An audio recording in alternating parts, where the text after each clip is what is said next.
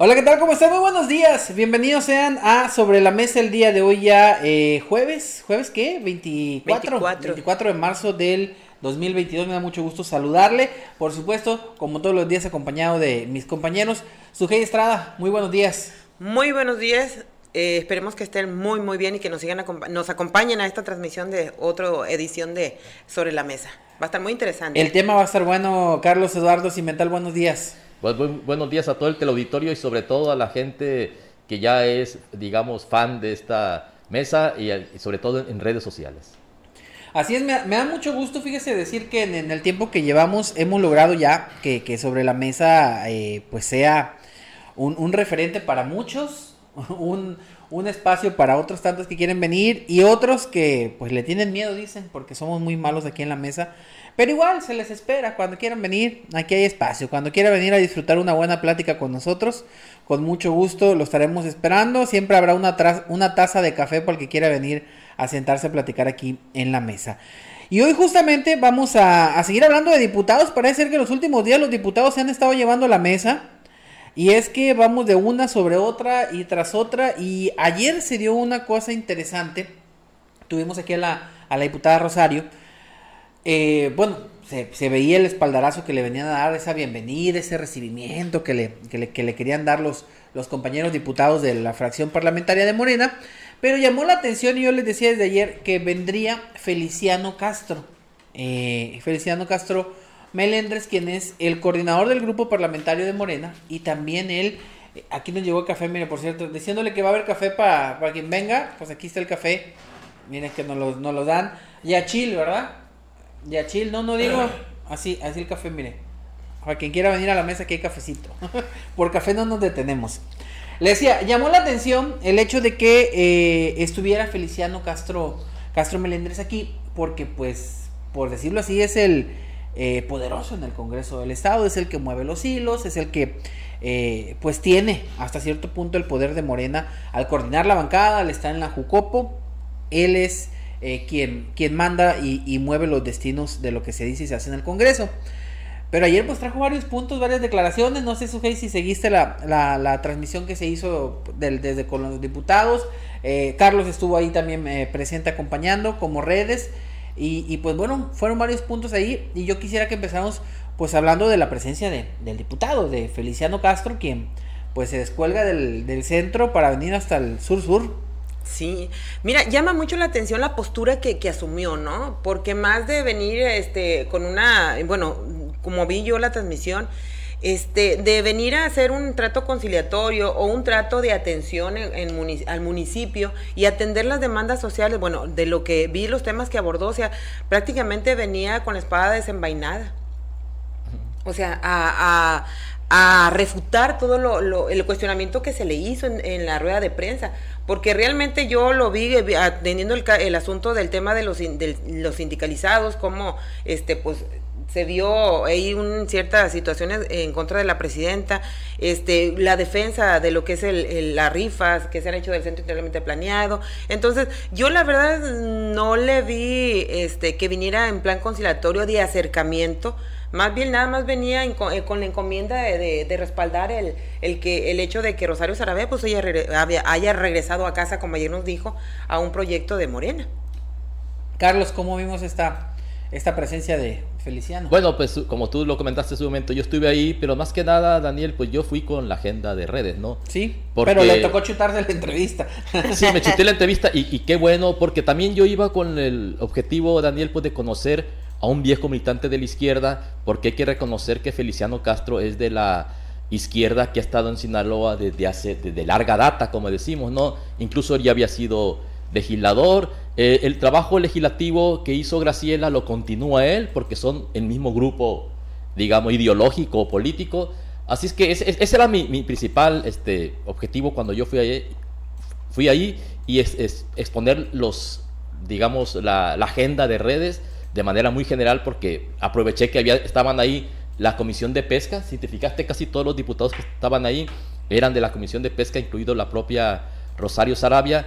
Así es que uno, y, lo, aclaro Daniel, porque muchas veces pueden pensar que uno va a complotar, ¿no? A complotar contra la administración. Sí, normalmente viene a la defensiva, ¿no? Sí, y se van a la defensiva, pero no. O sea, lo, bueno es que la gente ya conoce mi trayectoria y sabe que, que tenemos una agenda muy definida. Sí, fue un tema de redes. Y, fue, un tema realmente. Sí, fue un tema de, redes y muy personal. Inclusive, si te fijas en la entrevista, yo no participé. Digo, en la, rueda que era de ustedes, de los medios, ¿no? Pero bien, ya poniendo en claro esto, sí, sí, sí extrañó mucho que, que vinieran con lo, como dice Sujei, con esa espada desenvainada, ¿no?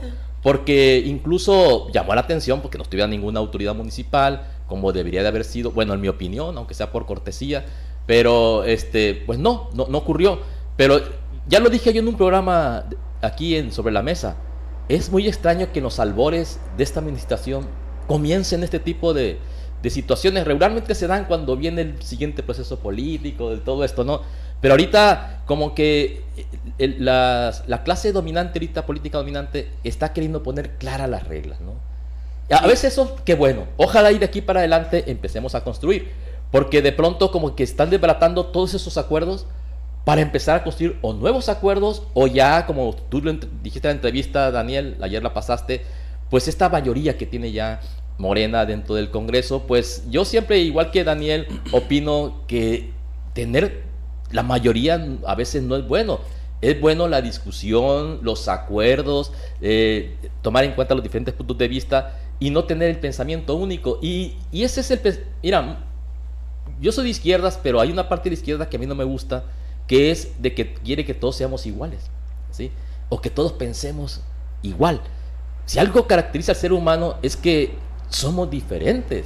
O sea, incluso el país es un mosaico de diferencias, de etnias, de, de cultura, de, de todo. México por eso es muy rico. Y aquí a mí, al menos, un aspecto que no me gusta de la izquierda es que va por el pensamiento único. Es la izquierda maoísta que le llamamos, ¿no? Entonces, ojalá y ya sea, estén más modernizados porque los tiempos de ahorita no son los mismos que de la revolución cultural china. Sí, no, de, esa izquierda agresiva, dura, impositiva, yo creo que ya debe, debe de, adaptarse a este nuevo a este nuevo milenio, a este nuevo siglo. El, el punto aquí es eh, los temas. Ahora sí vamos a los temas que se desarrollan. Uno de los más importantes fue la Jumapae. Y fue importante por cómo se planteó. Y lo decíamos ahorita aquí con Sujei fuera de, la, mesa. Incluso a mí me late que el diputado no estaba eh, al 100 con el tema. No lo conocía a fondo. Lo aventó a la rueda de prensa con desconocimiento desde el momento en que le preguntan cuánto dinero se mandó y él dice no lo sé desde ahí estamos mal porque entonces también pienso yo que Pero te recuerdo, te recuerdo Daniel que eso surgió por la entrevista que estuvo Rosario Sarabia con la Jumapay. Y de ahí vino la pregunta. O sea, no fue que lo haya sacado no, pero, pero no, el, problema es, que le, entra. Bueno, si vemos. ah, sí, sí, e, estoy de acuerdo. Que viene, es que viene a un primero, asunto, ¿no? Y tienes que informarte primero de cómo, cuándo, por qué y dónde. O sea, para hacer por dónde entrarle. Porque si vienes a una rueda de prensa, vienes a que te cuestionen. Ah, no, sí. Y es que hizo, hizo dos cuestiones Feliciano. Le preguntaron del gobernador y dice él, pregúntenle al gobernador. Y tiene razón. Le preguntaron de AMLO y dijo, pregúntenle a AMLO. Le preguntaron de la Jumapae y ahí sí entró cuando no conocía el tema. Pregúntenle al alcalde, ¿no? Exactamente. Pues Pregúntenle al alcalde del tema, o sea. Felicito a mi director, muy buen razonamiento. Entonces, el asunto es, ¿por qué no le dijo pregúntenle a la presidenta? Y ahí sí entró en un tema que después él mismo siento que se le hizo, como decimos acá en el rancho, bolas el engrudo y terminó haciendo una declaración muy fuerte cuando dice, se mandó dinero para que se pagaran aguinaldos y sueldos a trabajadores. El gobernador dijo que el sueldo, el aguinaldo es sagrado ¿Y qué pasó? No sé, dice él. Desde ahí, ahí cuando él pone la duda en, la mesa, eso estuvo interesante. Y luego dice, ahí sí nombra a la presidenta. A quien le toca aclarar qué pasó con ese dinero es a la presidenta y al secretario de Administración y Finanzas. Entonces dejó una duda grande y obviamente se puso en ese momento el decir, hubo lana y no la pusieron, ¿qué pasó? ¿Quién se quedó con ella? ¿Dónde quedó? Y ya después él no pudo responder. Porque no sabía ni cuánta lana se dio y puedo apostar que no sabe ni cuánto se le debe a los trabajadores de la, de la Jumapae, pero le entró un tema que no era de él y que bien podía haber bateado como hizo la del Gober, como hizo la de, la de AMLO, bien lo podía haber bateado diciendo, eso está en la cancha de la presidenta. Bueno, ahí te deja un, una evidencia clara de lo que venía. Sí. O sea, venía eso, a poner en duda la eficiencia del ayuntamiento al frente de Blanquestela. Es, lo- es el mensaje que tú puedes entender, porque si alguien viene a- a- de una investidura como la del diputado, viene a un municipio, una rueda de prensa, pues mínimo debería de haber preparado por lo menos con cifras, porque él también le puede pedir información al secretario de Finanzas. Sí. Él también le puede, se puede acercar al gobernador y preguntarle, porque a fin de cuentas es la misma jerarquía, cómo está la situación de la Jumapay, porque si Rosario Sarada fue el enlace con el, con el gobernador, seguramente también lo puso en, en evid- en- en información a él. También se la dio. Entonces, si él se sale por la tangente en este tema y empieza a atacar prácticamente con desconocimiento, pues la verdad, pues el único, lo, que decíamos ayer, o sea, realmente no cumplen con sus funciones de diputado ni de acercamiento con la ciudadanía. O sea, vienen aprovechando el- la coyuntura política, pues para empezar a manejarlo, lo, encomienda que seguramente por lo que se vio ayer traía. Y le pone el cascabel al gato, eh, dejando en tela de duda un manejo de un recurso que era para algo tan sagrado como lo dice el mismo, el mismo Feliciano, como son los sueldos de los trabajadores. Porque hay que recordar, bueno, no sé, al menos que tuvo alguien de los muchachos, de los parece que yo recuerdo que sí se le mandó dinero. Y con eso, pero haz de cuenta que ese, lo, el, el- la partida que le pueden mandar de apoyo, porque a fin de cuentas, pues es una, es un es mejoralito que le mandan cada administración del estado a, este al ayuntamiento para que vaya subsanando un poquito los adeudos de la Jumapay, pues son esos mejorales porque es ni siquiera conocemos realmente, hablan de millones y le mandan miles de pesos. O sea, es nada más para repartírselo a ver con cuánto les alcanza. Pero es una situación, una bola de nieve que ha venido creciendo año tras año, porque creo que este problema inició desde, desde con la, administración de, del doctor Lerma y no han podido subsanarla. O sea, y ese es el asunto.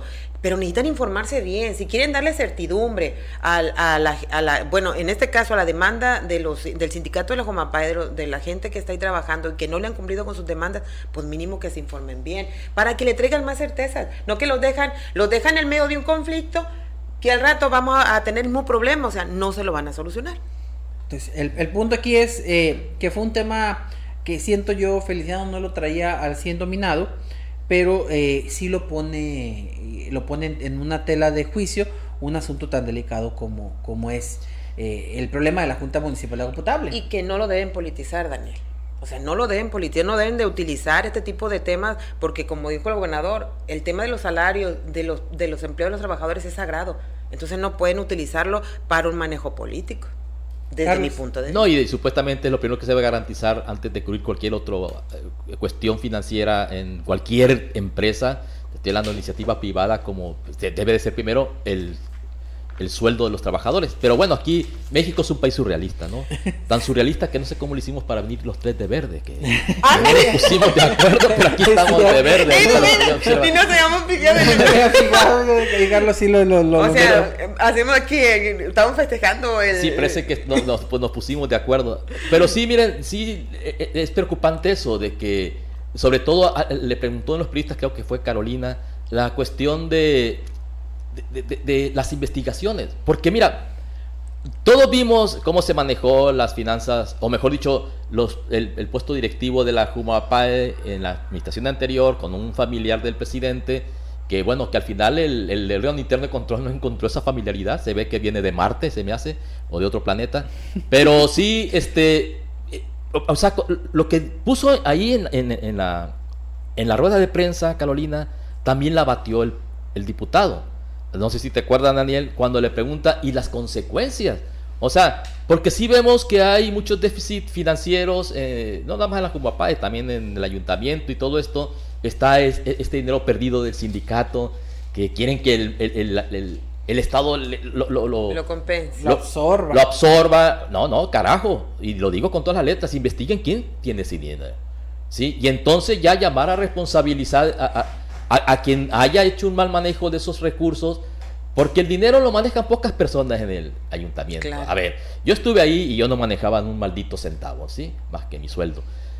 Y Pero entonces, pero sí hay gente que tiene esa responsabilidad. Y para que te suelten un peso tienes que llevar hasta la No, hasta quién sabe cuántas requerimientos. No, no, no, era una. Yo por eso quedé invitado a volver a trabajar en una administración pública. Sí. Entonces, Somos sí. dos ya. eh, eh, sí, ya, ya somos bastantes, ¿no? Que estamos ahí y es frustrante estar trabajando ahí. Entonces, sí.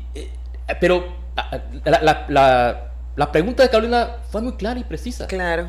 Y así como tú dices que batió lo de los ejecutivos estatal y federal eh, de manera muy bien, yo considero Feliciano, pero aquí también eludió eso, ¿no? O sea, ¿por qué no se legisla ya de una vez? Porque lo que falla, amigos, es la legislación. ¿sí? La legislación es lo que está fallando para no poder llamar a cuentas. Y fue cuando habló, creo que, de la ACE y que se le quitaron las facultades con Quirino. Esa pregunta se le hicimos nosotros, donde le decía yo a, Feliciano que, a ver, bueno, estamos hablando de que no hay dinero, estamos hablando de que la Junta le está yendo mal, pero ¿y quién va a castigar a los responsables? Hay que modificar, porque yo le decía a Feliciano, tienes mayoría, tienes poder para modificar eh, leyes, para crear leyes ¿cuándo vas a entrarle a la ACE? Incluso yo le dije, pues dicen que la ACE no la hace, le decía yo a, Feliciano, ¿qué va a pasar? Y fue donde él dice, es que nos quitaron incluso al Congreso, la ACE de nosotros, y él se comprometió a que se va a hacer una, una modificación al tema de la fiscalización para castigar a quien sea responsable. Lo que no nos dijo es para cuándo, ¿verdad? ¿Quién sabe pues sí, tiene que ser rápido eso. Porque pues tiene que ser rápido. Pues ayer lo pusimos sobre la mesa con la diputada, con Rosario Sarabia, sobre el asunto este. O sea, de qué pasaba con las auditorías a las paramunicipales, porque en el Estado todas están igual de económicamente de, prácticamente quebradas. Entonces, platicamos sobre eso, o sea, ¿qué va a pasar? Porque mientras no haya un antecedente de un castigo ejemplar a un, este, a un funcionario que hace mal el uso indebido de sus funciones a frente de una dependencia, pues entonces las cosas van a seguir igual. Entonces aquí el asunto era ese. Y ayer Rosario dijo que iban a tener, iban a revisar el, 2020, y se acuerdan, que es el, periodo donde hablaba Carolina ayer, por lo que dicen, este, eh, cuestionaba a Carolina, pues se va a revisar. Sí. Entonces, y, esperemos ya, ya reprobados todos los 18 municipios, ¿no? Claro, y esperemos que, haya consecuencias, porque ayer se comprometió Rosario Sarabia a que habría consecuencias en caso de detectar anomalías. Pues yo tengo esa esperanza. Oye, y ahorita que he hablado de que nos pusimos de acuerdo para eh, venir de verde, también fue muy. Eh, bueno, a mí las cosas me dan más risa que tristeza, ¿no? Es que vamos a recibir el café, el café también viene. Ah, bueno, te pone más, más contento. Lo intuimos.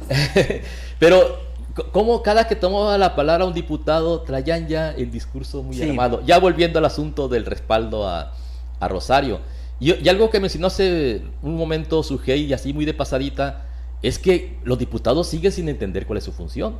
Porque lo reiteró cuando yo le pregunté aquí a Rosario Sarabia, a nuestra diputada, que ¿por qué dice ella que me mandó el gobernador? Me envió. y lo dijo, porque yo le, le di oportunidad a que, a que dijera, no, fue una coordinación. En, la rueda de prensa lo cambió, ¿eh? Ah, bueno, tenía que cambiar. ¿Sí lo notó? Sí, sí, lo noté, claro. envió un mensaje, dice, no, no dice me envió, envió un mensaje el gobernador. Ah, bueno, pero está, eh, fíjate, eh, ¿qué, diputados tenemos que creen que son subalternos del gobernador? Y no es así, son poderes paralelos, ¿sí? Eh, pero no se juntan, supuestamente. Y lo dijo muchas veces este Feliciano, no, él es el ejecutivo, nosotros hacemos las leyes, así debe de ser. Nosotros demos recursos también. Y así, sí, pues claro, no tienen recursos, a nosotros gestionamos, o sea, y está bien.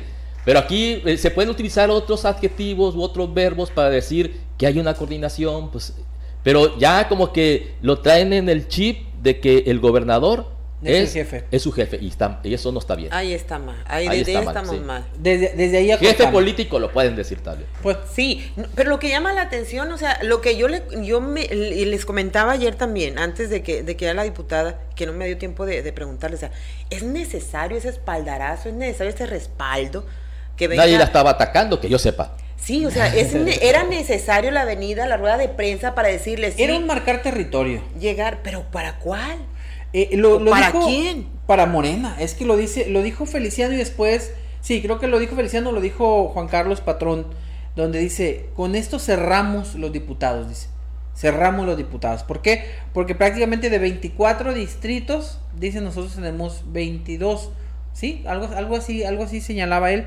Aunque una de las diputadas que iba a ir era plurinominal, ¿no? No, no, tenía. La Verónica Batis, sí, ella ya lo dijo que era. Era plurinominal, y yo soy de todo el estado. Pero dice Juan Carlos Patrón, con esto cerramos. La hasta eso estuvo mal Verónica Batis porque todos son de todo el estado. Pues sí. Sí, o sea, no, o sea, no, eh, eh no, no puedes decir exactamente. distrito, pues es de todo lado. bueno, no tiene distrito, pero es de todo el estado. A mí quédanme donde yo vaya, dice.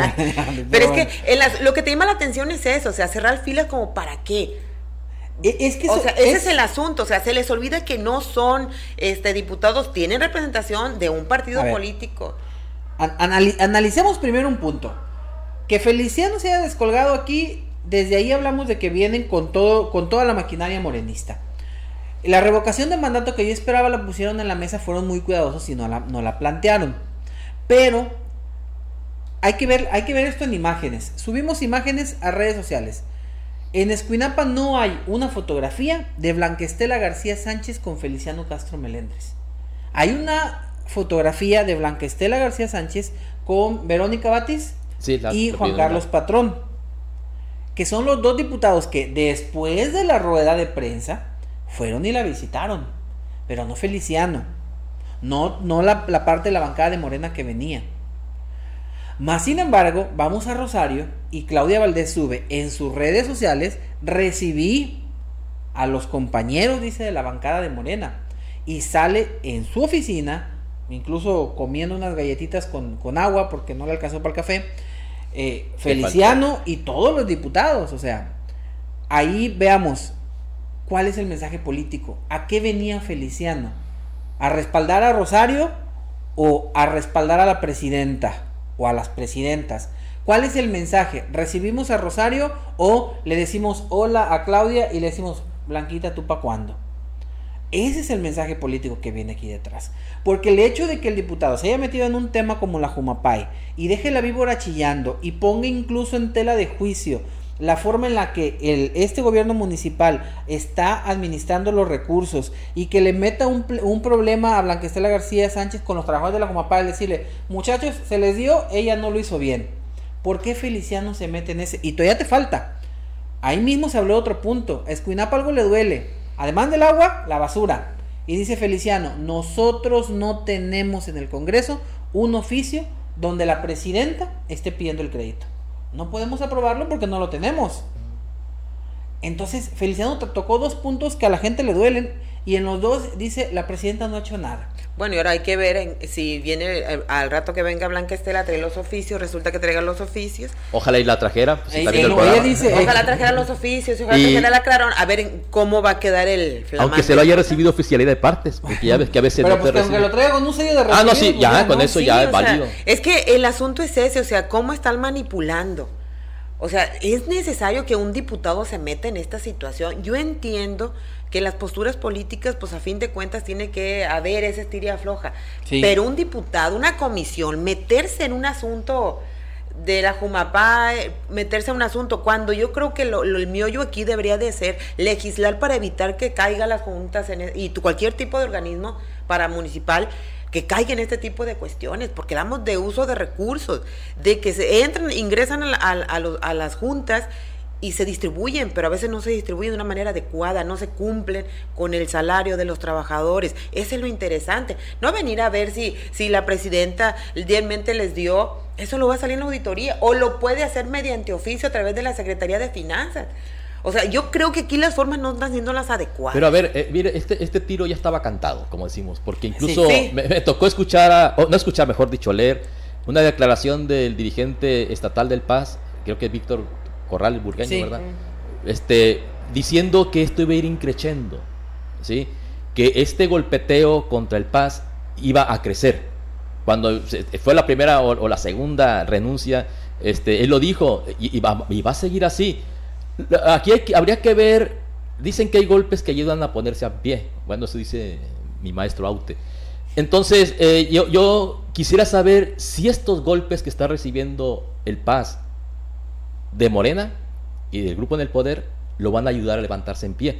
¿Por qué? Porque ahorita sí vemos que, eh, ¿recuerdan las imágenes en el estadio Querétaro de cómo la gente ya estaba totalmente este, dada, como decimos, golpeada, inconsciente, y lo seguían golpeando?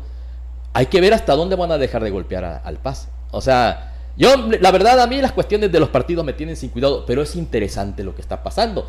Y quienes estamos muy atentos a la, situación política del Estado, pues sí, es algo que hasta nos apasiona, ¿no? Eh, el periódico tiene cosas interesantes que ver, pero aquí es un pronóstico, repito, que ya lo veía venir el dirigente del Paz. No creo que estén sorprendidos. La pregunta que yo haría es, ¿Qué tanto estos golpes lo van a ayudar a ponerse de pie o va a quedar ya en la lona? Es la pregunta. E- ese sería el, el- el punto. que ¿Hasta dónde?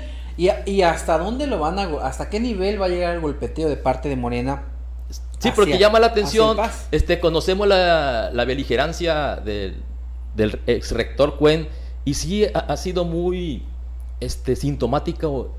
Que es- pasivo, ¿no? Muy así. no, que ha estado pues muy prudente, yo dijera, ¿no? O sea, eh, diciendo que pues sí, su jefe, además las señales que mandó el gobernador del principio dijo, no, él es mi empleado y sí, o sea, son formas pues casi casi siguiendo las del presidente, ¿no? Cuando dice borregos a los eurodiputados. O sea, yo creo mucho en- de que la política también es de manos suave, ¿no? Pero aquí parece ser que les falla esa mano suave. Sí, han sido muy, muy bruscos con, con el Paz y con Héctor Melesio, pero Héctor Melesio no está tranquilo, o sea, hay, hay que analizar un poquito cómo se mueve, y, y aquí lo ha dicho Carlos, es un animal político igual que, que, que Rocha, entonces Rocha tiene que aventar una em- embestida, porque Rocha, que, aunque no es formalmente, Rocha es la máxima representación de Morena en el Estado, entonces Rocha está aventando una embes- embestida contra el Paz, eh, fuerte, pero porque sabe que la respuesta tiene que dar en el mismo nivel. Me tocó a mí estar el sábado, si no me equivoco, en Mazatlán, me tocó eh, eh, andar por allá, y lo vi a, Héctor Melesio Cuen Ojeda con su gente. Muy tranquilo él en el Starbucks de la Gran Plaza, con América Carrasco, quien es la presidenta del Paz por allá, y otros tres, cuatro personajes tomándose un café como le gusta a él. Pero uno diría, ¿qué anotaciones y qué apuntes pueden tener en esa mesita del café? Donde todos estaban con las caras largas y, y donde Héctor Melesio estaba incluso muy incisivo con el dedo haciéndole señales. Dije, pues no me puedo ni, ni siquiera decir voy a tomarme un café tan muy caros para sentarme a un lado a ver qué le dijo. Pero se veía que ahí se estaba moviendo algo, se veía que ahí Héctor Melesio Cuen estaba ajustando hilos. Entonces, si bien decía Héctor Melesio Cuen ya formalmente no es el líder del partido sinaloense, sigue siendo quien está detrás de todo esto. Y la ofensiva que va a dar tiene que ser de nivel, porque eh, en, el, en el punto que se mueve tanto Rocha como Cuen, pues no se juega las canicas, ¿eh? Pues es que llama mucho la atención, Daniel, el hecho de que sean dos, dos, dos fuerzas muy parecidas. exguaseños, ex rectores, Sí, o sea, muy parecidas porque vienen prácticamente en la misma escuela de la UAS. Entonces, los dos es- de Badiraguato dijimos, ¿no? Sí, son de Badiraguato los dos. Ah, el mismo temperamento seguramente. Sí. Entonces, pues esto no, no ha acabado. La- yo creo que, bueno, desde mi punto de vista, la partida de, de, Ma- de- de Rosario hacia eh, Morena, pues no era algo que pudiéramos decir que no lo veía, no se veía venir, o de Claudia Valdés en el Rosario, por ejemplo. Sí, De- pero de- que de, More- de- perdón, de, de- de Rosario Sarabia no, yo no sabía que su origen era Ah, yo, morenista. no, yo creo que nosotros sí. Bueno, yo sí sabía Bueno, que... yo no, Sí, no o conocía sea, su trayectoria. Realmente utilizaron el partido del Paz para llegar a la candidatura, porque así lo exigían y en la, seguramente eran es. como el químico Benítez en Mazatlán, por ejemplo, fue candidato del Paz, pero es morenista. Era morenista. Entonces, pues realmente ahí eh, no, no es mucho debe Es que- sorprendernos. Es que, tipo de Rosario. Carlos, eh, bueno, a la gente, la gente de Rosario, porque yo a Rosario la conocí cuando ya salió, pero em- empecé a investigar de ella porque es de Rosario, pues yo tengo familia por allá. Rosario era de las que salía a la calle con su mochilita a, a pedir el voto para AMLO, o sea, Rosario era de la gente que andaba en las, en las cuadrillas, en, en Las esa brigadas, parte, en las la brigadas. calle. Al menos no fue marginada como aquí marginaron a todos los morenistas. No, sí, no, a, Sí. a Rosario le fue muy bien con la candidatura, o sea, pero era de las de a pie, de las de la talacha, de las de tocar puertas, Bueno, de la... aquí hay que ver que el gas es morenista. AMLO porque- over. perdón, por- hay que ver, porque hubo morenistas que estuvieron trabajando para el PRI. Sí, O Ah, no, sí, por eso pero decía- morenistas. Sí, o sea, Y ayer, ayer hizo la pregunta el mismo, creo que fue Jesús, la cuestión de los jubilados que y que están ocupando y que fueron regidores priistas, no sé Y- si y recuerdan. ahora están en Morena, Y ahora están en Morena y con buenos pues Buenos bueno, puestos. bueno, va, hay que ver. No, y también se les preguntó que si iban a iban en- eh, a expulsar a Emet Soto porque no representaba los principios de Morena. Y ahí voy con eso que dices tú, Sujei. ¿Quiénes trabajaron para el PRI? La gente del presidente Emet Soto. sí, y ni modo, porque a mí... Y la pregunta es, ¿ellos, ¿ellos realmente representan a Morena en el municipio? Pues que mira, yo creo muy poco. Honestamente, en, en Escuinapa, voy a hablar de aquí en lo local, yo veo muy pocos. Hay simpatizantes, pero nadie va por esa línea de la cuerda transformación. Y quien lo diga, la verdad, miente. O sea, no se les ve. O sea, son intereses y de momentos aparecen como morenistas. Pero tú los ves y tú dices. ¿en Pero ahorita si ves Sujei los más priistas, o bueno, que respaldaban al antiguo régimen, yo no sé que sean priistas, ¿no? pero son los que ya traen sus calcomanías para que el presidente siga. O sea, lo ves que son muy hábiles, como dice una canción de José de Molina. Cambian de colores como el camaleón. Pues es que son de la Según lo que traman y según la ocasión, dice la canción. Entonces sí, estamos viendo que mucha gente es muy hábil para pasarse a la nave. Abandonan la, la nave que se está hundiendo para subirse a la nave que va a Se llama a- eh, experiencia, Carlos. en la política. O sea, porque van, mira, van, como dicen en los ranchos, ¿no? Le van midiendo el agua a los camotes. Sí, o sea, ven en sí. dónde se va llenando y dónde van a estar más pronto. Y ahí es donde se sube. A ver, yo, yo les digo algo. ¿Qué tiene eh, Morena que atrae a los políticos como la, la miel a las abejas? el poder. Exacto. ¿Y quiénes están ahí? Quienes toda su vida han sacado provecho del poder. Exacto. Quienes saben que no lo la reconocer, los que se dan golpes de pecho es otra Bueno, cosa. que no lo quieran reconocer ellos, no, pero quienes sabemos, sabemos que están ahí porque, porque siempre han vivido a, a costillas del poder, porque siempre han buscado tener un sueldo del, del aunque sea en el mínimo nivel del, del gobierno, pero no saben hacer otra cosa. Ellos, bueno, sea de barrendero. hijo. sí, les llaman, ellos, es que nosotros somos políticos, por eso no Ah, sabemos sí. hacer otra cosa. Ajá. No, viven de la política, pero no son políticos. Exactamente, Y, Viven sí- de y la sí da mucha pena cuando vemos a, a gente que sí cree en el proyecto defendiendo a gente como. Bartlett y, y te atacan a ti como si tuvieras la peor biografía del mundo y que tú siempre estuviste defendiendo al sistema. No, la verdad estamos viviendo ahorita tiempos muy ideologizados. Yo sí, la verdad estoy en contra de algunas ideologías porque las ideologías te hacen que veas el mundo muy diferente. Eh, y sí estamos viendo eso, de que hay mucha gente que defiende esta biografía. Ya por el hecho de, de estar en, esta, en este manto protector de Morena, ya se purifican. Ahora entiendo yo la religión cristiana, ¿no? Voy, hago un pecado, me confieso y ¡pum! se lavaron mis pecados. Es una religión. O sea, lo que, tiene, lo que está haciendo Andrés Manuel López Obrador es una especie de religión. Es un adoctrinamiento. Ah. Adoctrinamiento, Siempre lo he sí. defendido yo eso. Es adoctrinamiento. el El, que el- tiene. el detalle aquí es que, ¿cómo sabes cuando alguien realmente está, está creyendo en esa cuarta, cuarta transformación? Que bueno, quienes podemos analizarla mejor vemos que no, no es una transformación real. Cuando alguien en la calle te dice, es que tú eres chayotero, es que tú eres vendido. Cuando alguien tiene tan bien las palabras del presidente que te las dice ya por, Y le salen por del inercia. alma. Porque quienes se han sumado a este proyecto de otros partidos, pues son mesurados, no atacan a la prensa, la medio tratan bien. eh, eh, o sea, en, en este punto vamos, vamos viendo que los priistas que se fueron para allá saben cómo manejar a la prensa y la tratan bien. Ah, pero son morenistas, o sea, cuídame acá porque estoy en morena.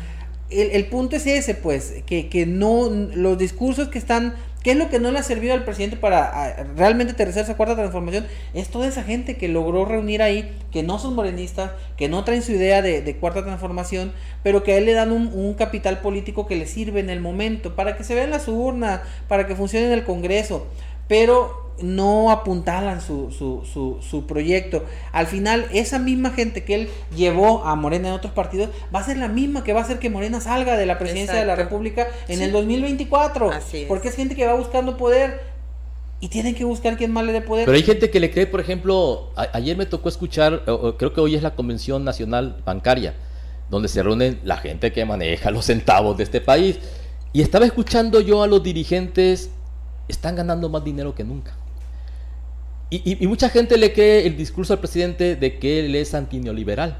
Pues se lo comen ellos, ¿sí? Porque la política económica de México es neoliberal.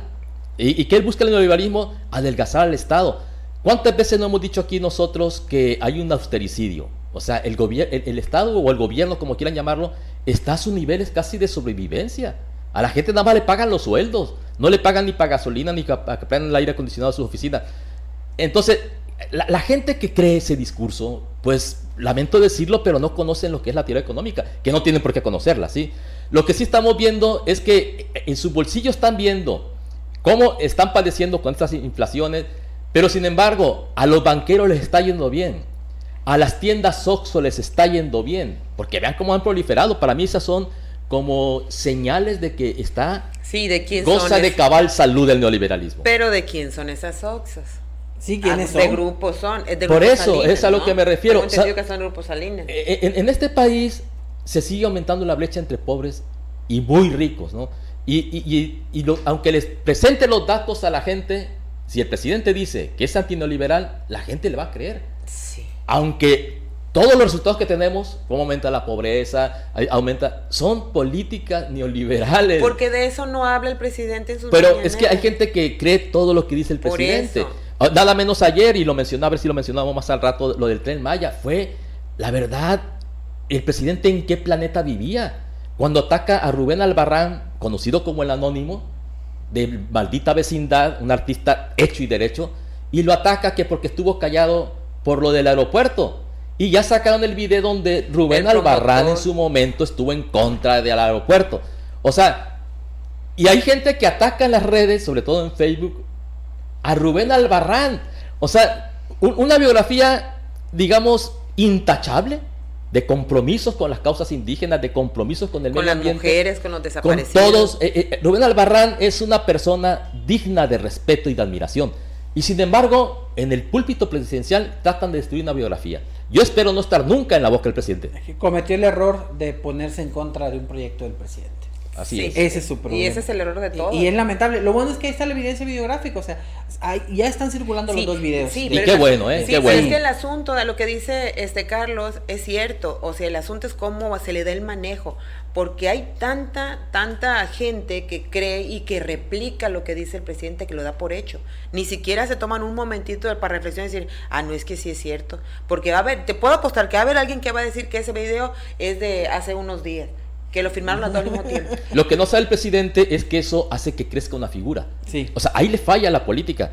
¿Tú crees que entre la gente que tenemos, este, eh, analizamos bien, la, la figura de Rubén Albarrán va a aumentar? Sí. Entonces el presidente... Y ojalá y crezca y se crean estas sinergias con la gente para empezar a tener un pensamiento libre, un pensamiento de, Crítico, la palabra es pensamiento crítico. O sea, de que no dejarnos guiar nada más por lo que nos venden en las mañaneras, nos vende el discurso del presidente editado, o sea, por Y Dios. además también llama la atención la respuesta donde todo el mundo le dice comedidamente al presidente, sin ser rudos como lo es él. Decirle, presidente, no estamos en contra Claro. de usted. O sea, con, con palabras suaves, así como estoy ahorita, tranquilo. O sea, así debe ser la cosa, así es la política, de mano suave. Y no estar atacando a quienes se ponen a tus proyectos, sobre todo con testimonio y evidencia de que es un error lo que están haciendo con el Tren Maya, ¿sí? Así o sea, están los datos científicos, los datos técnicos y no hay estudio de impacto ambiental y la selva se está destruyendo y sin embargo es lamentable ver a mucha gente que defiende al presidente en ese aspecto, porque no se van, el presidente no ataca el mensaje, porque, porque no puede, ¿sí? No tiene herramientas, el presidente es una persona muy limitada en conocimientos. Y entonces, ¿qué es lo que hace? Ataca al mensajero. Pero, eh, pero el, el- el mensaje que está dando el mensajero Rubén Albarrán y todos los artistas que se unieron es contundente, ¿sí? Es contundente y eso el presidente no lo va a poder atacar nunca. Y es que el problema, Carlos, es de que no es capaz ni siquiera entender que no se oponen al proyecto, que se cumpla la ley, es todo lo que piden. O sea, ni siquiera dicen, no, estamos, estamos en contra de que se construya el tren Maya. No, estamos a favor del desarrollo, pero que se cumpla la ley. Es todo. Y tú dices, ¿y qué es tan difícil entender eso? Él es el principal, este, debe ser el principal preocupado en que, la, en que el ciudadano cumpla la ley y él debe ser el primero en hacerla cumplir. Aquí hay intereses, obviamente, del presidente. Y si ellos quieren que el tren se desvíe, a lo mejor los intereses ya no son. Y es que Daniel en la mañana... él. Sí, mira, en la mañana estaba escuchando la, eh, una- un fragmento de, de la mañanera y en lo eh, que vi un, que me llamó mucho la atención lo que dice Carlitos ahorita sobre el discurso que hace el presidente para distraer al, al ciudadano y a sus seguidores. Sí, porque cuando no hay argumentos, lo que él hace es eh, desacreditar a la persona. Porque hablaba ahorita del subsidio, le cuestionaron sobre el subsidio de la gasolina y decía que iban a mantenerse los subsidios de la gasolina para mantener los niveles de inflación. Oye, pero tenemos una inflación de 8%. O sea, dicen, lo- no se han encarecido los productos básicos de la canasta porque hemos mantenido los subsidios. Y dije, pues este nunca va al súper. No, nunca va al súper. No, o sea, no, no, nunca no, va no, al súper, o sea, nomás Ni vea. paga el recibo de la luz tampoco. No, o sea, No, pues entonces... no, vive, la- vive en Palacio. y, todavía No. dice- y todavía hay gente, a decir más feo, pero no, hay personas que dicen en, en, las redes sociales, que es donde se da todo ese tipo de, de, sinergias, dicen que bravo por el presidente, nunca se va a tener una economía como la que tenemos ahora, tienen toda la razón. Los banqueros están felices. Sí, son los más beneficiados la gente Vamos a hacer nosotros una pausa y regresamos para retomar el tema de esta conferencia de prensa de eh, los diputados de ayer y yo creo que tendríamos que, pues ya en, en este último bloque, pues el mensaje político de esta visita. ¿Qué le quisieron decir los diputados a, a Blanquestela? Eh, ¿Qué es lo que le traían? Porque pues al final yo creo que la rueda de prensa fue, fue clara. ¿Y qué seguirá para la presidenta sin duda en, después de esta conferencia? Así que retomando el tema de la rueda de prensa, bueno, temas claros. El tema de la Jumapay, que creo que ya lo, lo, analizamos, hay que ver qué dice la presidenta, quedó de estar a las 2 de la tarde con nosotros en, en el noticiero, junto con el tesorero, vamos a ver qué nos explica.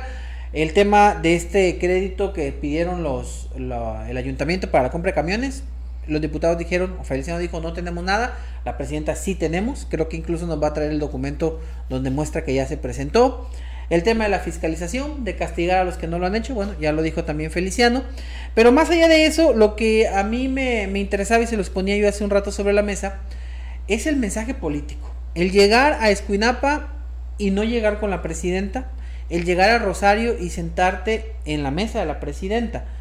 Eh, obviamente, eh, poner ese tipo de temas, pues sí, son temas delicados cuando hablas de, recursos que no se manejaron bien y más en una época donde hablamos de honestidad y de combate a la corrupción, pues sí llama mucho la atención la postura que está tomando o Feliciano. Y pues el mensaje, ¿será que quieren presionar a Blanquestela para que deje el paz y se vaya a Morena porque hasta ahorita le hemos visto muy firme a su convicción de seguir en el partido sinaloense. Oye, pues se vería, en principio se vería muy mal que ah, siendo ella dirigente del PAS y por presiones políticas terminara, que no lo descarto, terminara por yéndose a Morena, ¿no? O sea, y aparte, pues se supone que la gente que se va a un partido político por convicción y otros por intereses. Pero bueno, aquí el asunto, yo, eh, el mensaje de Daniel es claro, ¿no? Mira, falta, eh, se les olvida a los diputados, y insisto en ese, en ese asunto, se les olvida de que son de los sinaloenses, para los sinaloenses, y los municipios son parte de la estructura de gobierno. Sí, un diputado, ahí me da la impresión de que es más personal que político. Porque el hecho de que, por ejemplo, hablabas tú de que un par de diputados fueron con Blanquestela a, saludarla, oye, pues por educación, por atención, de respeto a la investidura que guarda la presidenta municipal, pues mínimo es lo que se esperaba. Mínimo es lo que se terreno y pues vas y visitas a la autoridad, ¿no? Claro, ¿por qué? Porque nadie va a ir a tu rancho, a tu casa y no te va a saludar ni te va a hablar, o sea, pues ¿cómo? Ellos sí, los diputados de Morena sí, pueden hacer eso. Pues sí pueden, pero no deberían, porque a fin de cuentas la presidenta no es la presidenta, no es ella la presidenta, sino que es la presidenta municipal. Y si le hace un desprecio, la gente lo puede tomar personal. Carlos. Sí, mira, todos esos servidores públicos que eh, elegimos por votación popular, siempre los elige una fracción de la ciudadanía, ¿no? Y por eso mismo se entiende que ya que toman el puesto o la investidura, como gustan decir, pues ya es de todos, ¿no? De tiros y troyanos, de quien votó por ti y quien no lo hizo. Eh, porque no tienes ni por qué saber quién votó o, no por ti, más que los que abiertamente se abren en las campañas y todo esto, ¿no? Que además es válido porque cada quien va por su por sus ideales, que es lo, es lo ideal, valga la redundancia. Pero yo quisiera hacer una alegoría de cómo, por ejemplo, cuando uno ocupa una empresa, un puesto directivo, o inclusive cuando ocupas una casa nueva, eh, o, vas a rentar una casa, por lo primero que haces es poner orden, ¿sí? De cómo va a funcionar la casa, de quién se va a hacer cargo de ciertas áreas de limpieza, quién se va a hacer cargo, inclusive dentro de una casa, yo voy a hacer la comida, tú vas a hacer el, aseo, y así no, todos. Y, yo espero que en estos albores de, esta administración, este, este, nacimiento, pues esté haciendo eso, ¿no? Como ordenando, ordenando la casa, ¿para qué? Para que la casa funcione bien, para que realmente los postulados que tanto eh, pregonan esta cuarta transformación sean puestos en, marcha, en realidad, y deje de estar ocurriendo lo que está ahorita. En serio, que vean los datos económicos, los indicadores económicos, y ahorita los más felices son los señores Slim, los Larrea, les está yendo muy bien. Eh, a quien no le está yendo tan bien es al pueblo, y menos a aquella gente que no alcanza algún apoyo del gobierno, porque se han hecho análisis que muchos de los apoyos no llegan a las personas indicadas porque en primer lugar el Estado no llega a todos lados y las partes donde menos llega es la gente que está más abandonada. En las ciudades todo el mundo contento, ¿no? Si tiene más de 68 o no sé cuántos ahorita, pues estás recibiendo tu apoyo, aunque tengas una pensión millonaria. Incluso el señor Slim la puede recibir. Entonces, sí estamos viendo que ahí está fallando las políticas públicas de apoyo asistenciales porque no están realmente llegando a, los lugares donde debería de llegar. Y esto exacerba este problema de la, sobre todo de la pobreza extrema.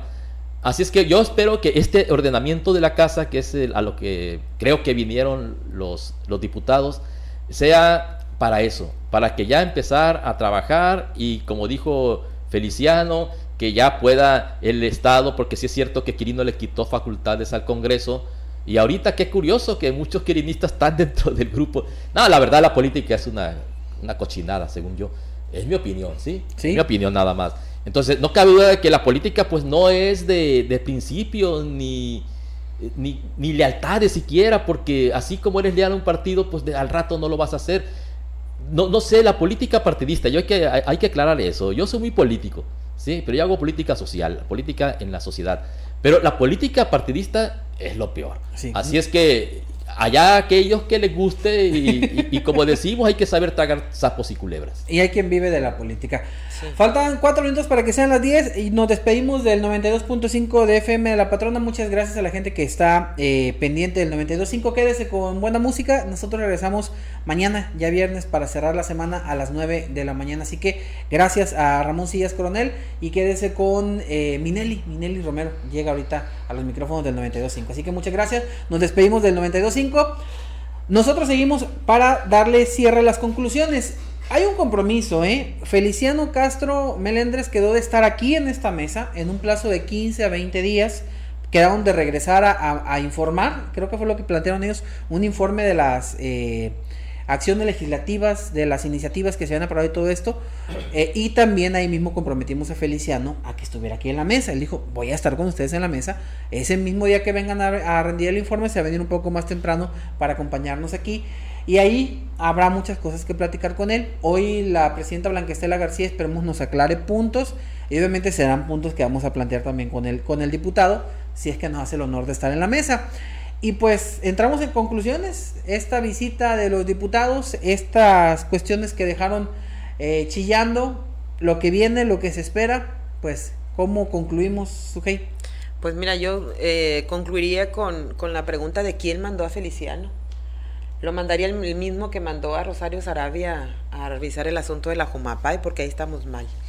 Porque si el gobernador, en este caso, que fue lo que comentó Rosario, eh, se está mandando ese mensaje a los municipios, entonces, y por cuestiones políticas, este, nos va a castigar como municipio, por no, porque la presidenta no quiera deslindarse del partido sinaloense y sumarse a Morena, pues de ahí estamos mal, ¿no? Yo creo que esto, el municipio no tiene nada que ver con las con posturas políticas, con intereses políticos y aquí pues se tiene que pensar en lo, en lo que es el, el, bienestar del pueblo. Y si hay proyectos, si hay obras, si hay, recursos que se le tienen que este, hacer llegar al ayuntamiento para que funcione, opere en pro y en, en beneficio de los ciudadanos, tiene que hacerlo independientemente de sus, de sus pugnas políticas que pudiera haber por ahí. Yo creo que eso sería, porque si el gobernador desde ahorita está marcando una diferencia, entonces quiere decir que no le esperan cosas buenas a Escuinapa. Carlos. Coincido con Sujei, no le esperan cosas buenas a Escuinapa porque el, mensaje ya está dado, o sea, ya cuánto tiempo llevamos de, cambio de gobierno y pues no hemos tenido la, el privilegio de tener la visita del gobernador, porque yo siempre he insistido, Daniel y Sujei, de que el presidente no tiene que venir con los presidentes municipales, porque ya ellos tienen, supuestamente, tienen derecho de hasta de picaporte con los con, las diferentes secretarías. O sea, y es un reclamo que yo le hago a todos los gobernadores y con Quirino estuve insistiendo, pero pues le, valió madre porque no tenía ningún interés, ¿sí? No, tiene ningún interés de escuchar a la ciudadanía, ¿sí?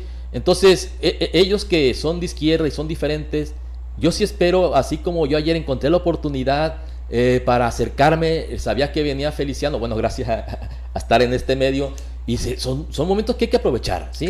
Para hacer las propuestas, para, para decir nuestros pensamientos. Bueno, Y la verdad, hubo un par de propuestas que le hice ahí que le gustaron, ¿no? Sobre todo la cuestión que ahorita estoy yo muy insistente de ver la manera de, blindar el patrimonio público para que no se vaya cuando hay algún conflicto. Lo que está pasando en Mazatlán es vergonzoso, ¿no?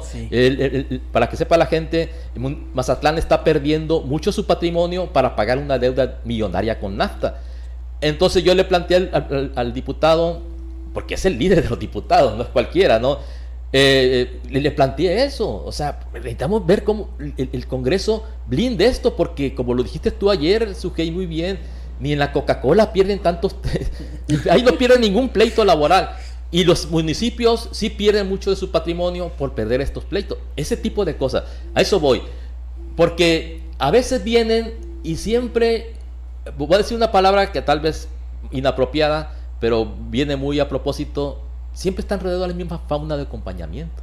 ¿sí? Parece ser que cuando viene el Ejecutivo Estatal, este, lo rodean una serie de personas, una burbuja, a veces ves gente indeseable ahí, pero son los que siempre están ahí, son los que siempre tienen e, esa cercanía con el poder, con quienes toman las decisiones, pero yo creo, es mi idea nada más, que debe de escuchar a la gente que vivimos aquí como hicimos una campaña, y qué bueno que ayer Feliciano recordó que hicimos la campaña, yo vio aquí mi opinión cuenta. Entonces, realmente necesitamos que vean la opinión de los ciudadanos. No vengan a escuchar a quienes ahorita están en la presidencia, pues porque van a dar una visión muy parcial de las cosas. Claro. Lamentable sin duda. Y bueno, y nada, más, nada más para comentarle a Carlos, y que es preocupante, eh, lo que le planteaste ayer es muy importante, porque leí una declaración que hizo el síndico procurador, este, el doctor Prado, de que creo que 250 y demandas. demandas en contra del ayuntamiento. Entonces, es algo síndico, muy lo ocupamos aquí, síndico, ocupamos que, venga aquí a la mesa. E, esos temas son bien interesantes y, y, y, eh, vale la pena hacerlos públicos. El síndico no ha querido. Ojalá pueda estar con nosotros. Lo voy a volver a invitar para hablar de ese tema de las demandas, ¿eh? porque hablamos de millones de pesos ahí. Millones. No nada más críticas, también hacemos sugerencias y damos buenas opciones y todo el sí, somos buenos, no somos tan malos como la gente le dice. No se guíe por las apariencias, pero bueno. A partir de este momento también quiero dar la bienvenida ya hoy, ya lo dije al final, yo debía haberlo dicho al principio. Sí, claro eh, a la gente que ya nos va a poder escuchar en Spotify. A partir de hoy, eh, sobre la mesa se va a reeditar para que ya pueda estar en Spotify. Usted nos puede buscar como Noticias Digitales Sinaloa y ya nos van a encontrar en Spotify. ¿Sin anuncios o qué? Sin anuncios, es, ah, es únicamente, pues ya queda un poco más corto, aunque realmente tenemos pocos anuncios, ¿eh? Sí, sí. Pero bueno, eh, va a ser todo el, programa de Sobre la Mesa sin cortes comerciales. Usted lo va a poder escuchar en Spotify ya a partir de hoy, yo creo que por la tarde ya se sube este, este va a ser el primero y vamos a tratar de ir recuperando todos los anteriores para que vayan teniendo ahí una audioteca donde en Spotify usted ya puede escuchar sobre la mesa. De hecho, eh, es Noticias Digitales Sinaloa, ya tenemos ahí un canal en Spotify y no lo teníamos con contenido. Hay gente que está diciendo, no está en Spotify, sí, ya vamos a Spotify para que ya a partir de, hoy usted ya pueda escuchar sobre la mesa como un podcast ya en Spotify también a partir del día de hoy. Este va a ser el primero y ya iremos recuperando los otros para que también quede el material ahí auditivo eh, guardado en Spotify ya nos puede escuchar. Así que bienvenida a la gente de Spotify. El lunes voy a hacer la bienvenida formal porque no lo dije al principio. Hasta ahorita recordé que, ¿El mar? que, estrenamos esa plataforma. ¿El lunes? ¿Por qué el lunes? El lunes. Ah, mañana es viernes, ¿verdad? Perdón. ¿Saben qué me quedé con que mañana no hay clases? Y dije, mañana ah, trabajamos. Tenemos CT. tenemos consejo técnico. técnico. No vamos a trabajar. De no, mañana, mañana doy la bienvenida ya formal, pero eh, habíamos estado trabajando en eso de Spotify y ya logramos por ahí lo, lo necesario para estar con el podcast y ya lo vamos a tener ahí para que lo escuches sin cortes comerciales eh, sobre la mesa. Es lo primero que vamos a estar eh, subiendo ahí de contenido a Noticias Digitales en Spotify. Así que muchas gracias a la gente que nos vaya a escuchar ahí y, vamos a recibir también comentarios a ver cómo nos va. Pues gracias jóvenes, Sujei. Eh, hasta mañana viernes. Hasta mañana viernes si Dios quiere. Muchas gracias por acompañarnos y esperemos verlos mañana. Y Carlos, a usted sí, hasta el lunes hasta el lunes que ya vendré un poco más viejo y ya vendré un poco diferente, espero cambiarme, ya está. El look. El, look, este, este pelo largo, pues. ¿Es su cumpleaños o qué? El, domingo es mi cumpleaños. Ah, ya voy a venir con un año más de vida, así es que nos vemos el lunes con un Carlitos un poco más viejo. Un poco más, un, poco, dice, un poco. Pero igual de vigoroso, sí. De... ¿Cuántos o sea, eh, estaría aventando? Eh, serían 63 y para mí, yo, yo, soy muy creyente del número 9 porque es la transformación y, y suman 9 y yo espero que este año los 63, 64 sea muy bueno. Bueno, voy a intentar por ser una persona mejor y hacer diferente las cosas, así es que esperemos que el nuevo Carlito sea para bien. Perfecto. Eh, pues un saludo. Tal vez para mí. Sí, pues vamos a adelantar el, el, feliz cumpleaños. Muchas gracias. Sí, muy, muy bonito. De haber sabido, nos hubiéramos traído el pastel el día de pues hoy. Sí, Carlitos. El lunes nos tocará. Sí, el lunes, el lunes sin falta. Eh, un, un, pastel nuevo para Carlos Nuevo. Carlos, ¿cómo le dicen? Remasterizado. Remasterizado. Remasterizado. ya en, en, este punto sería reeditado. Un, un Carlos Eduardo Cimental reeditado. Pues muchas, muchísimas gracias. Mi nombre es Daniel Guzmán. A las 2 de la tarde estará la presidenta para que nos siga eh, en Noticias Digitales Sinaloa. Y pues mañana nos va a tocar a su y a mí. O descansamos. Bueno, nos ponemos de acuerdo. Ahí les avisamos porque Odette también se va a Tijuana y no vuelve hasta el lunes. Nos dijo el martes va a estar con nosotros. Entonces mañana valoraremos su y yo aventarnos el sobre la mesa. O si el síndico procurador se anima, pues aquí lo esperamos, ¿no? Sería muy bueno tenerlo aquí mañana. Ojalá. Veremos si se anima. Muchísimas gracias. Que tenga buen día. Nos vemos mañana con otro tema sobre la mesa.